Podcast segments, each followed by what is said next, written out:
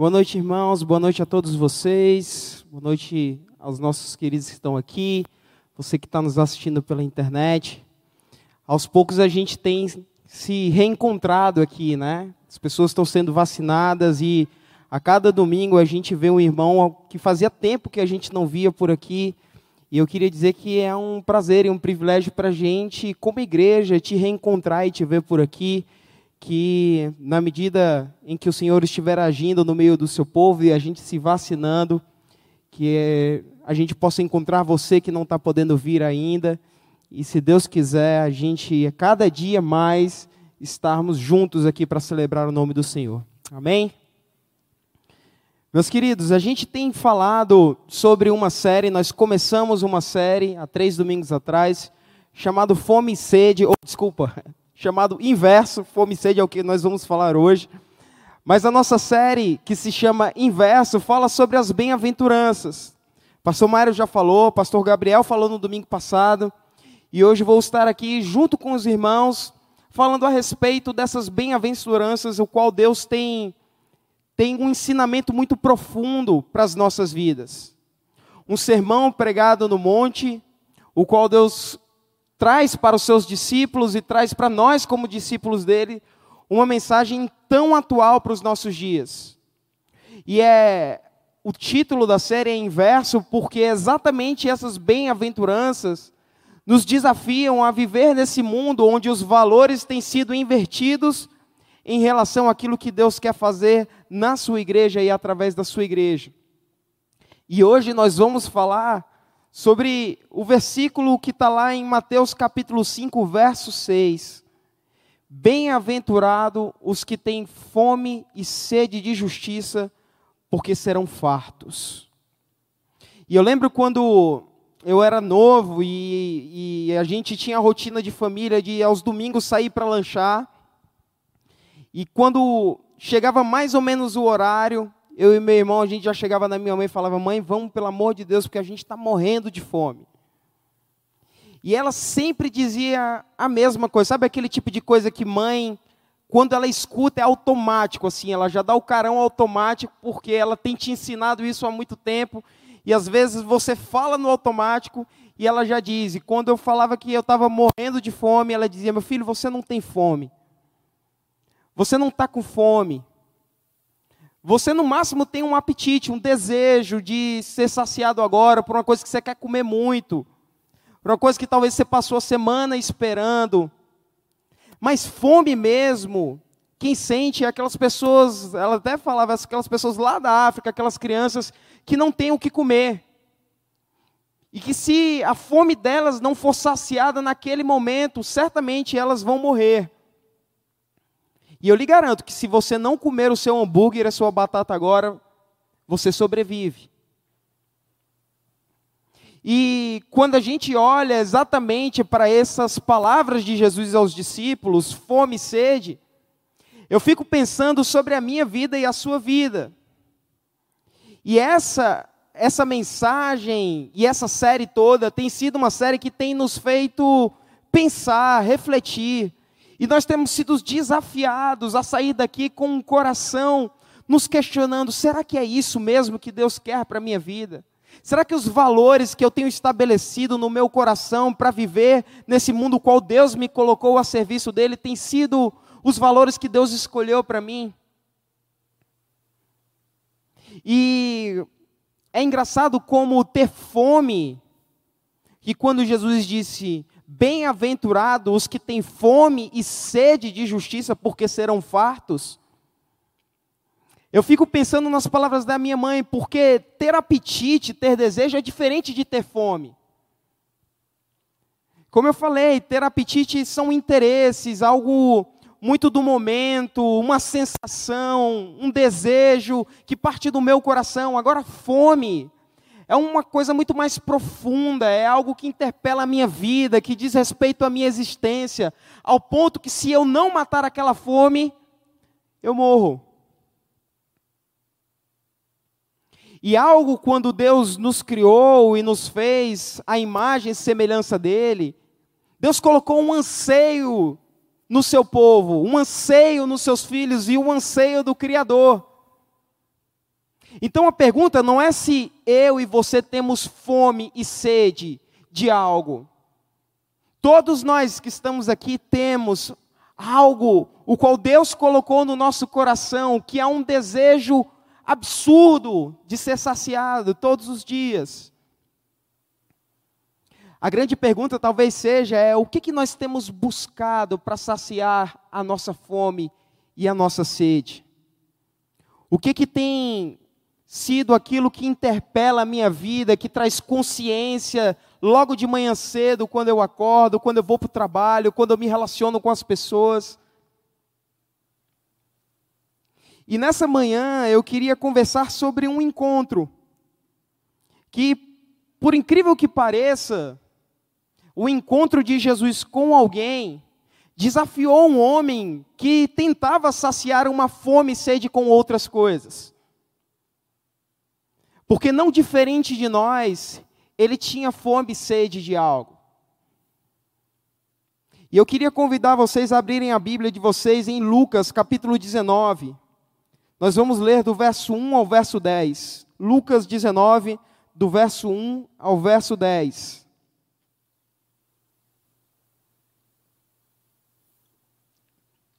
essa é história do encontro de Jesus com Zaqueu.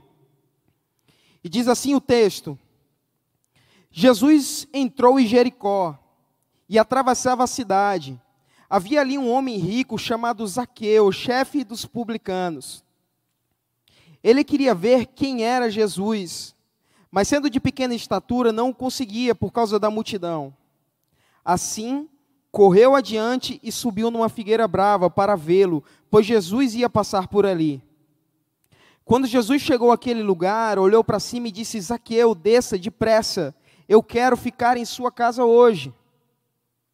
Então ele desceu rapidamente e o recebeu com alegria. Todo o povo viu isso e começou a se queixar. Ele se hospedou na casa de um pecador. Mas Zaqueu levantou-se e disse ao Senhor: Olha, Senhor, estou dando a metade dos meus bens aos pobres, e se de alguém extorquir alguma coisa, devolverei quatro vezes mais. Jesus lhe disse: Hoje houve salvação nessa casa, porque esse homem também é filho de Abraão. Pois o filho do homem veio para buscar e salvar o que estava perdido. Senhor, essa noite nós queremos nos colocar aqui diante do Senhor do Senhor que passeia no meio do teu povo, o qual nós olhamos para ti, Deus, e através da tua palavra, a nossa oração é que sejamos saciados em ti. Fala conosco, Deus, para que possamos sair daqui hoje desafiados, restaurados, transformados para a honra e glória do teu santo nome, Jesus. Amém. Tem um autor que eu gosto de ler muito, chamado John Stott. E em um dos seus livros, chamado O Discípulo Radical, John Stott fala sobre um vazio no coração do homem. E ele fala que esse vazio, que tenta ser preenchido com outras coisas que não é o próprio Cristo, chega a ser tão grande, tão profundo, que é a mesma sensação de um objeto pequeno sendo balançado dentro de um objeto muito grande, que não somente facilmente é percebido, que chega até a ser escutado. E a questão dessa noite é através dessa mensagem, o qual Jesus diz: Bem-aventurado aqueles que têm fome e sede de justiça, porque eles serão fartos que a gente possa entender que essa justiça, o qual Cristo está falando, vai muito mais além de uma justiça social. E às vezes, quando a gente pensa em justiça, a gente pensa exatamente nesse caminho. Mas justiça social é apenas uma das consequências daqueles que encontram a verdadeira justiça que precisam para suas vidas. E assim como John Stott falava, Todos nós temos essa sede. Eu e você desejamos algo diariamente, algo profundo. Algo em que talvez em alguns momentos nós estamos procurando saciar em algumas coisas, E que naturalmente, dia após dia, a gente vê que isso não nos preenche. Isso não nos deixa fartos. E é dentro dessa consciência que Jesus tem esse encontro com o próprio Zaqueu. Porque quando você olha para Zaqueu, você pode até pensar como Zaqueu era tão rico e morava numa cidade que era Jericó, uma cidade pequena. Mas Jericó tinha algumas características muito importantes. Primeiro, por causa da sua localização, porque embora ele ficasse a 24 quilômetros ali de Jerusalém, ficava a mil metros de Jerusalém, então visivelmente ela se destacava. Era a cidade também que Herodes tinha um, um carinho especial pelaquela cidade, embelezou aquela cidade. Mas também era uma das cidades de parada na peregrinação do povo até Jerusalém. E geralmente, quando o povo fazia essa peregrinação, o povo passava por Jericó.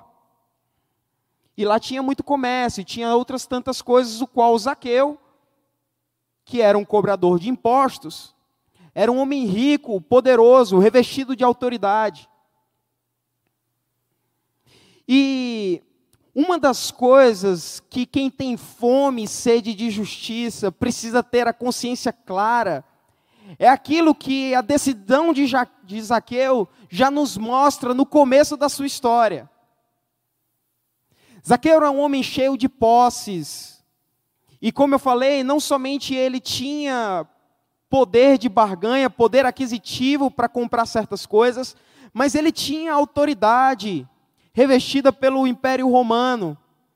Então, de repente, aquilo que ele não conseguia de um jeito comprar, ele possivelmente tinha autoridade para reter, possuir. Mas nada disso era suficiente na vida de Zaqueu. Nada disso ainda era suficiente para preencher um vazio na vida de Zaqueu. E a primeira coisa que nós precisamos entender dessa fome e sede de justiça é que quem tem fome e sede de justiça, meus irmãos, eles se declaram vazios e necessitados da justiça de Deus.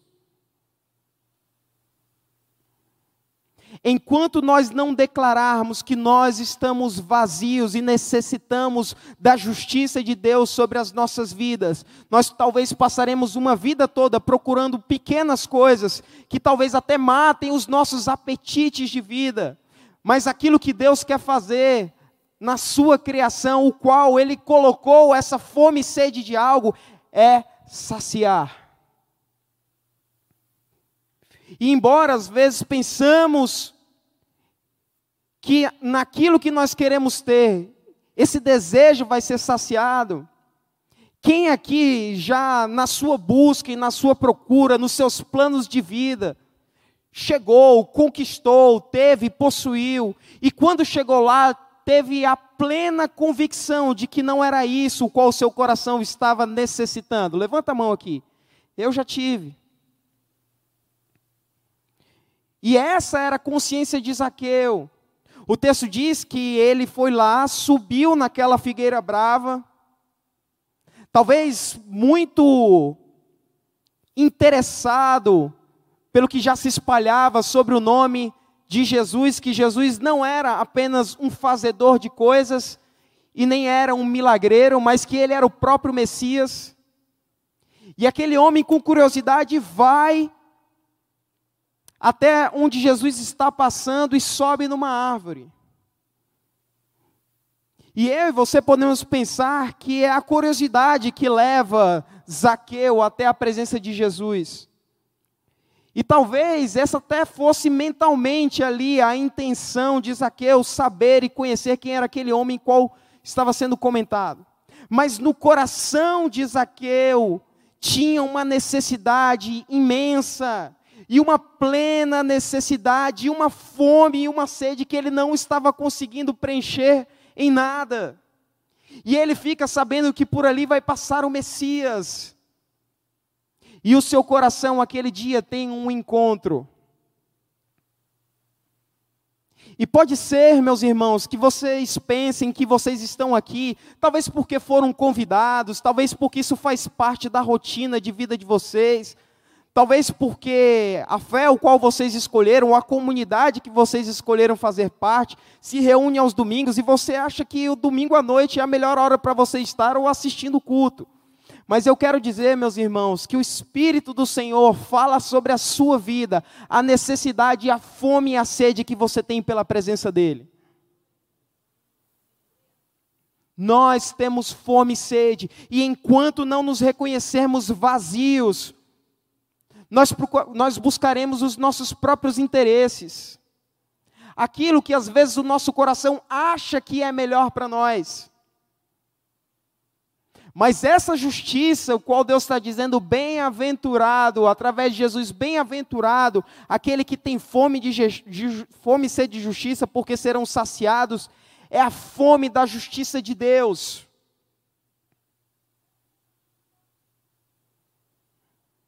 E aí você fica pensando, nossa, mas o que, que nós precisamos fazer então? Se nós temos essa fome e essa sede no nosso coração, o que, que eu preciso? Qual o sacrifício que eu preciso fazer? Qual é a árvore que eu preciso subir? Qual o tamanho do meu esforço para encontrar essa justiça? É interessante que você olha para Zaqueu, um homem de baixa estatura, e fica pensando, como é que Zaqueu subiu naquela árvore? Quem foi que deu o pezinho para ele subir, né? Mas a figueira brava, a característica dessa árvore eram raízes que começavam desde o seu tronco e iam se cruzando. Então era fácil Zaqueu subir. Não era difícil Zaqueu subir naquela árvore. Mas talvez o grande desafio de Zaqueu, naquele momento, foi se reconhecer vazio um homem de tanto poder, de tantas riquezas e de tanta autoridade, ia no meio de um povo que o odiava, porque ele era judeu que, compra, que cobrava em nome de Roma impostos do povo judeu. Zaqueu não era bem quisto pelos seus irmãos. Então sair do seu conforto, sair ali do, do, da sua, do seu palácio e de todas as benesses que ele tinha, e ir para um lugar onde ele necessitava se expor diante da multidão e talvez até ser visto como tolo, era o maior desafio de Zaqueu. E talvez fique essa pergunta para nós hoje, essa noite. Se bem-aventurado aqueles que têm fome e sede de justiça, e a justiça de Deus, que é aquilo que sacia o nosso coração, Quero te perguntar, meu irmão, o que, que tem te colocado numa zona de conforto? O que, que tem sido o seu palácio de benesses? O qual talvez você não está conseguindo se reconhecer vazio e necessitado da justiça que preenche verdadeiramente o seu coração. Porque enquanto nós não reconhecemos esse vazio que será saciado no Criador, nós passaremos uma vida toda matando pequenos apetites diários, mas não a fome e a sede que o nosso coração tem. Quem tem fome e sede de justiça precisa se reconhecer vazio. Mas na mesma medida que nós nos reconhecemos vazios diante da presença do próprio Cristo, nós também reconhecemos que precisamos olhar para alguém e declarar a soberania dele sobre as nossas vidas. Porque quando Zaqueu tem aquele encontro com Jesus, quando Jesus olha para ele, Zaqueu desce dali rapidamente, porque ele escuta as palavras do próprio Cristo. E esse lugar onde a gente se reconhece vazio e tem esse encontro com Cristo, não é apenas um encontro com Cristo que vem ao seu encontro, estala os dedos e preenche um vazio que está lá. Mas é um relacionamento profundo que o próprio Cristo quer, porque são essas palavras de Jesus para Zaqueu: Zaqueu, desce daí, porque hoje eu quero ir na sua casa. E eu quero ter um tempo de profundidade, de intimidade contigo. Porque senão, meus irmãos, a gente corre um sério risco de achar que o nosso relacionamento com Cristo é um relacionamento de interesses. O qual, para eu ter aquilo que eu acredito que é melhor para saciar a minha vida, eu simplesmente escolho ter. Mas o relacionamento com Cristo é um relacionamento de tempo gasto na intimidade. E eu acho interessante que o texto não fala a respeito da conversa que Jesus teve com Zaqueu. Naquele tempo que ele teve sentado, naquelas horas que ele teve sentado, sabe por quê, meus irmãos?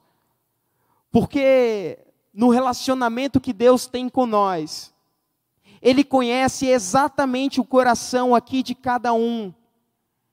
E Deus não tem um método igual para todo mundo.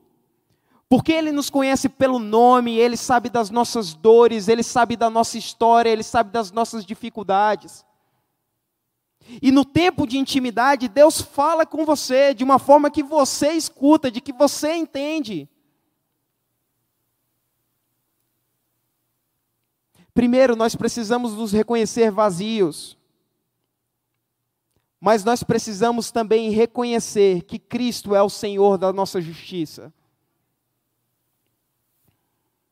E a gente olha para essa história de Zaqueu e fica admirando a postura e a atitude quase que instantânea ali de Zaqueu, ao se comprometer o que ele iria fazer.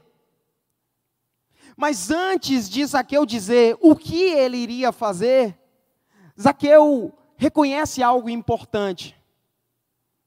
Além de reconhecer o seu vazio, Zaqueu diz: Senhor, Senhor,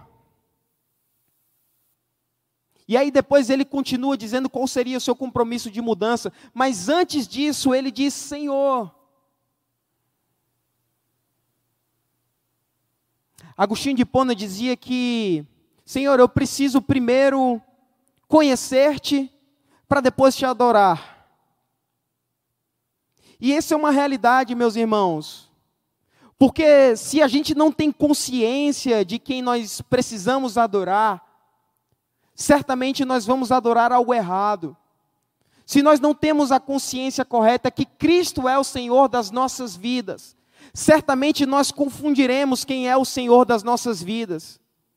E pode ser que você se torne o seu Senhor, ou que você faça de qualquer outro objeto, ou qualquer outra coisa, ou qualquer outra necessidade, o Senhor da sua vida. E antes de praticar essa justiça, o qual Cristo fala que seremos bem-aventurados se tivermos fome e sede dela, eu queria te dizer que você precisa declarar verdadeiramente que Cristo é o seu Senhor. E reconhecendo isso, meus irmãos, Deus sabe como Ele vai operar. Deus sabe onde Ele vai precisar mexer, falar, interceder, agir. Porque nesse processo, o qual nós reconhecemos Cristo como Senhor, Deus começa um processo no nosso coração, um, trans, um processo de transformação, de mudança. Sabe por quê? Porque certamente nós nos tornamos muito parecidos com aquilo que nós adoramos. E se você adora qualquer outra coisa que não seja Cristo, talvez você se torne muito parecido com aquilo. Mas lá no Gênesis, quando Deus criou o homem e mulher, ele disse: "Façamos nós o homem e a mulher, façamos nós o homem a nossa imagem e semelhança". E se nós entendemos que Cristo é o alvo da nossa adoração, que ele é o Senhor das nossas vidas, na medida que nós o adoramos, nós nos tornamos parecido com ele. E se Ele é o Senhor das nossas vidas e nós temos fome e sede desse Senhor e dessa justiça de Deus, o Senhor fará coisas maravilhosas na sua vida.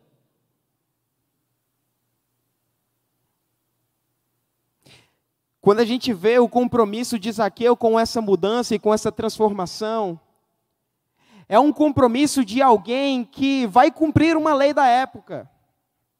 Quando Zaqueu diz: Senhor, se eu tiver extorquido de alguém algo, eu devolverei quatro vezes mais, e tudo que eu tenho eu darei metade aos pobres.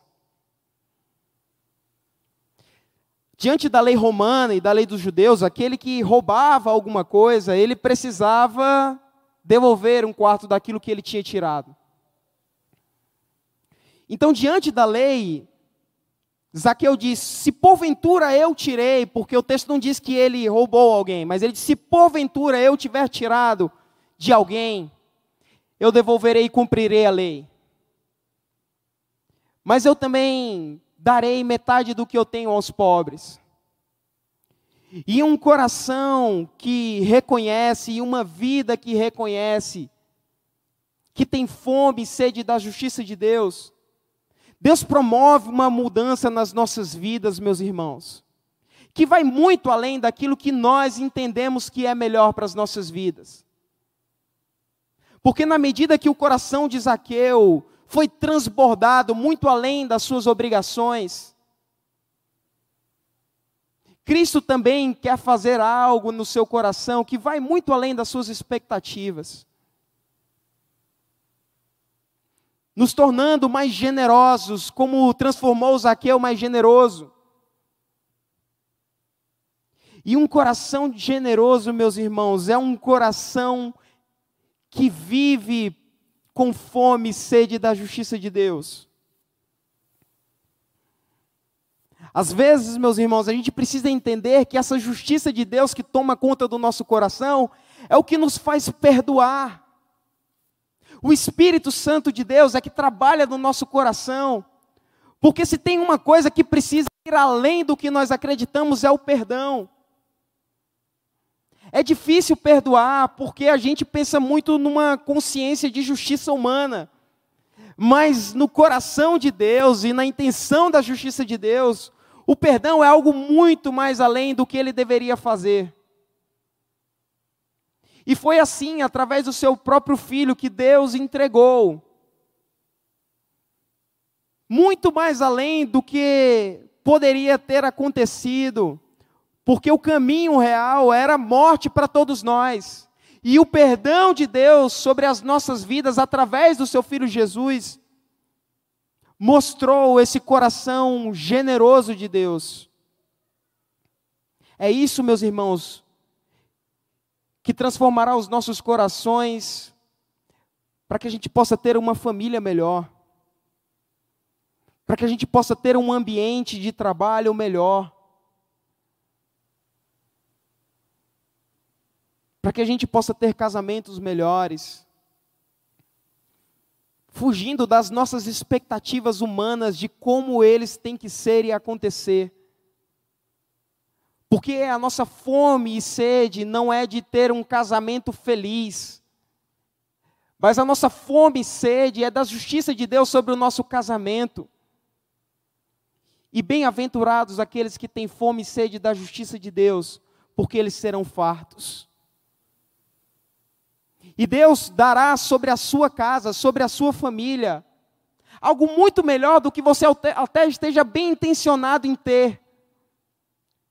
Porque a justiça de Deus sobre a minha casa e sobre a sua casa é fartura, é mudança, é transformação.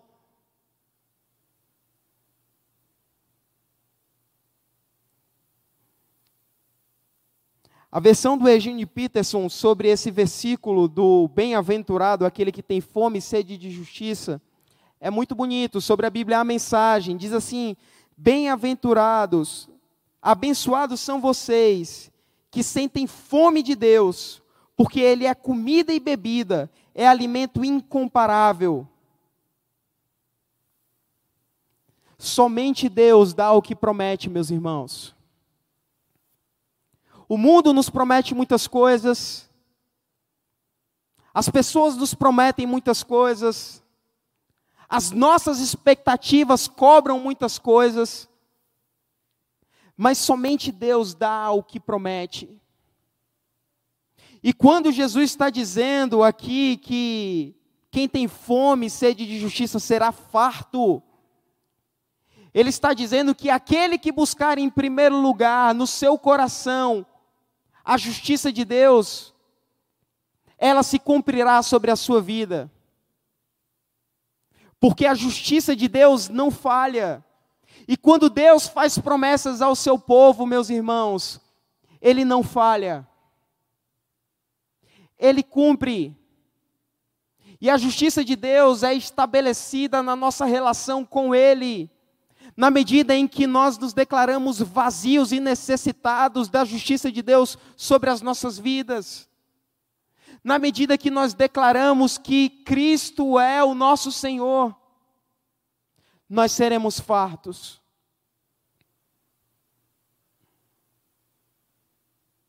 Jesus chega para Zaqueu e diz: Hoje a salvação chegou sobre a sua casa. Hoje a salvação chegou sobre a sua casa.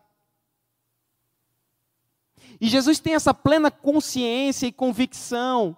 Não é porque Zaqueu declarou aquilo que iria restituir. Não foi escutando a boa ação que Zaqueu iria realizar que Jesus chega à convicção que a salvação chegou sobre aquela casa. Jesus fala isso porque ele tem convicção que agora aquele homem tem sede e fome da justiça de Deus. Nós temos sede e fome, meus irmãos. E a minha pergunta hoje para você é: você tem fome e sede de quê? O que que interpela a sua vida? O que que dá sentido à sua vida? O que que você acorda de manhã desejando, ansiando, necessitando, ao ponto de dizer: Senhor, se o Senhor não me der isso, eu morrerei? Porque, como a minha mãe falava, às vezes a gente diz que tem fome, mas a gente tem, na verdade, é um apetite, um desejo da hora. Uma coisa que a gente gosta, uma coisa que a gente imagina que vai ser bom. Às vezes a gente não tem nem expectativa de como vai ser, a gente apenas quer. E às vezes, quando elas chegam, não preenchem, como eu falei. Mas quem tem fome e sede da justiça de Deus, esses serão fartos, porque somente Deus entrega aquilo que promete.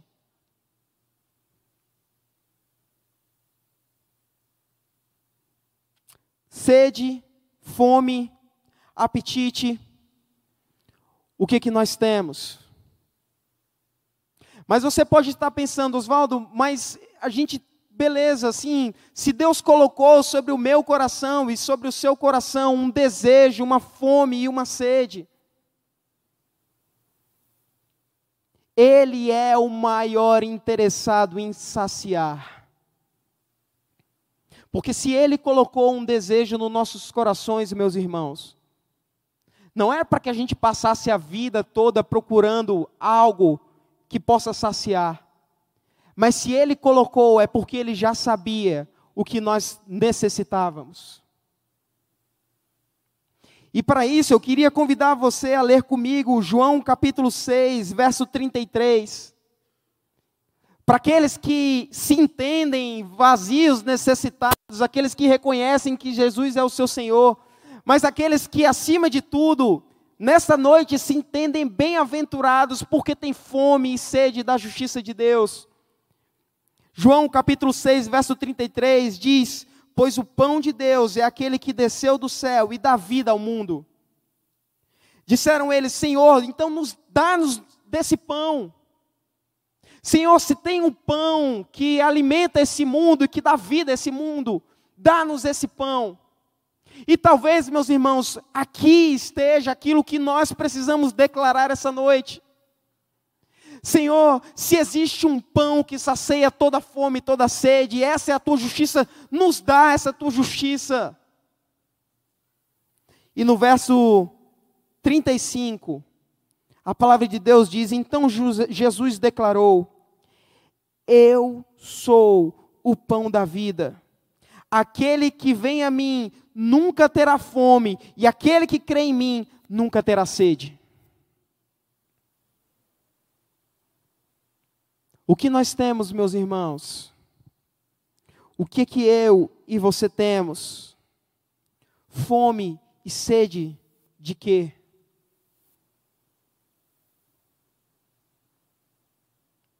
E algo muito especial que acontece diante dos encontros, onde dois ou mais estão reunidos, o Senhor se faz presente. E eu quero dizer para você essa noite, meus irmãos, que Jesus está na passagem aqui no meio do seu povo, aqui e aí na sua casa. E pode ser, meus irmãos, que a gente esteja exatamente como Zaqueu estava. Cheio de coisas, cheio de poder, cheio de autoridade, cheio de dinheiro, ou cheio de tantas outras coisas, o qual a gente acha que está cheio. Mas isso não tem sido suficiente. Isso não tem saciado a nossa fome, a nossa sede.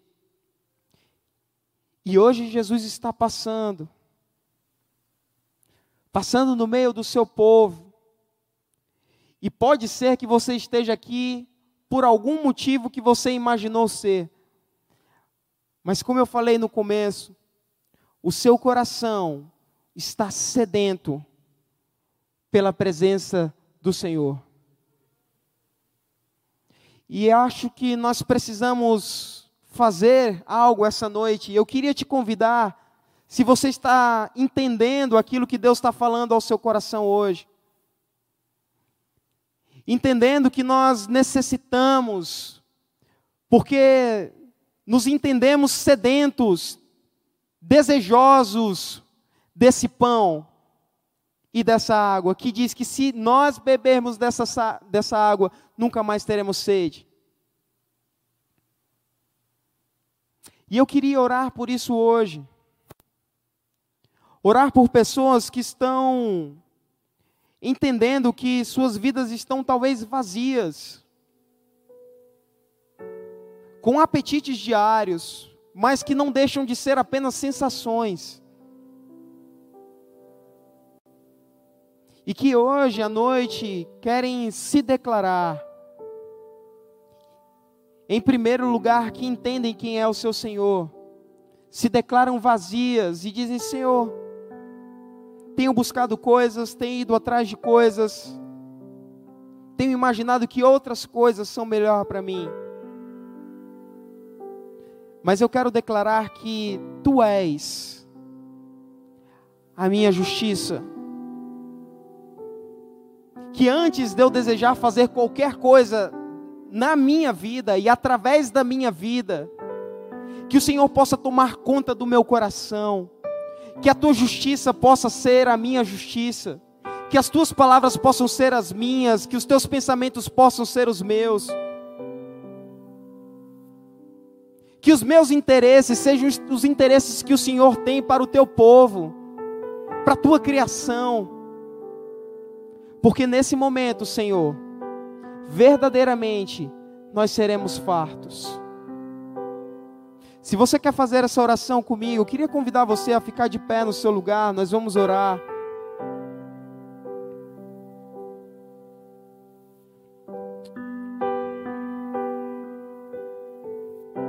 Talvez, meus irmãos, a gente se sinta intimidado a se comprometer porque talvez a postura de se levantar é uma postura diante do público que às vezes a gente não gosta de reconhecer, que a gente tem dificuldade, porque quando a gente se levanta, a gente está saindo da nossa zona de conforto.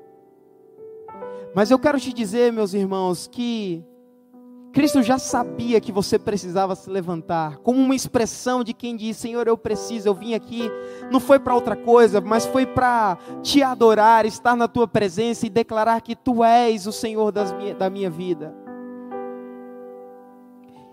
E Deus vai começar uma obra na sua vida, meu irmão, porque o seu espírito, ele age no nosso coração, nos convencendo e nos transformando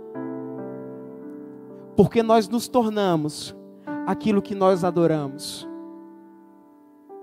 Senhor, essa noite nós queremos declarar, Deus, que verdade, Deus, o Senhor nos criou e gerou em nós um anseio pelo Criador. O Senhor colocou em nós, Deus, um desejo não somente por te ver, mas um desejo, Deus, para viver contigo em intimidade, uma intimidade relacional. Uma intimidade, Deus, que vai muito, muito além das expectativas do que as pessoas pensam de nós. Porque assim como aquele povo olhava e perguntava: como um homem que se diz o Messias pode sentar e ir à casa de um pecador? Mas todos nós, essa noite aqui, Deus, somos pecadores, carentes e necessitados da tua graça. E é sobre essas casas, sobre esses lares, sobre esses corações, Deus, que o Senhor quer entrar e ceiar e ter um tempo de intimidade e dizer aquilo que precisamos escutar, e escutar aquilo que nós queremos te dizer. Nós temos fome e sede do Senhor, Pai. Cumpre em nós aquilo que o Senhor prometeu. Que enquanto o Senhor não voltar, o Senhor nos fará parecido contigo na direção do Senhor, transformando a nossa vida, nos fazendo esposas melhores, maridos melhores, filhos melhores, pais melhores, Deus, servos melhores, funcionários melhores chefes melhores, Deus, empresários melhores, mas acima de tudo, Deus, toma conta da nossa vida, Pai. Antes da gente se comprometer com qualquer mudança esta noite, Deus, toma conta do nosso coração, porque nós temos fome e sede do Senhor. Toma conta dos nossos corações, Deus. Essa noite, Deus, o Senhor se encontra conosco. Que seja uma noite, Deus, de fartura no meio do teu povo, Senhor. Uma noite, Deus, de fartura não por interesses pessoais, mas uma fartura, Deus, porque o Senhor está tomando conta dos nossos corações essa noite, Senhor. Oh, Deus, tem misericórdia de nós, Senhor. Tem misericórdia de nós, Deus nos dá esse entendimento diário, Senhor. É assim que nós oramos e já te agradecemos em teu santo nome, porque nós declaramos essa noite que somos bem-aventurados, porque temos fome e sede da tua justiça sobre as nossas vidas, Senhor. Amém.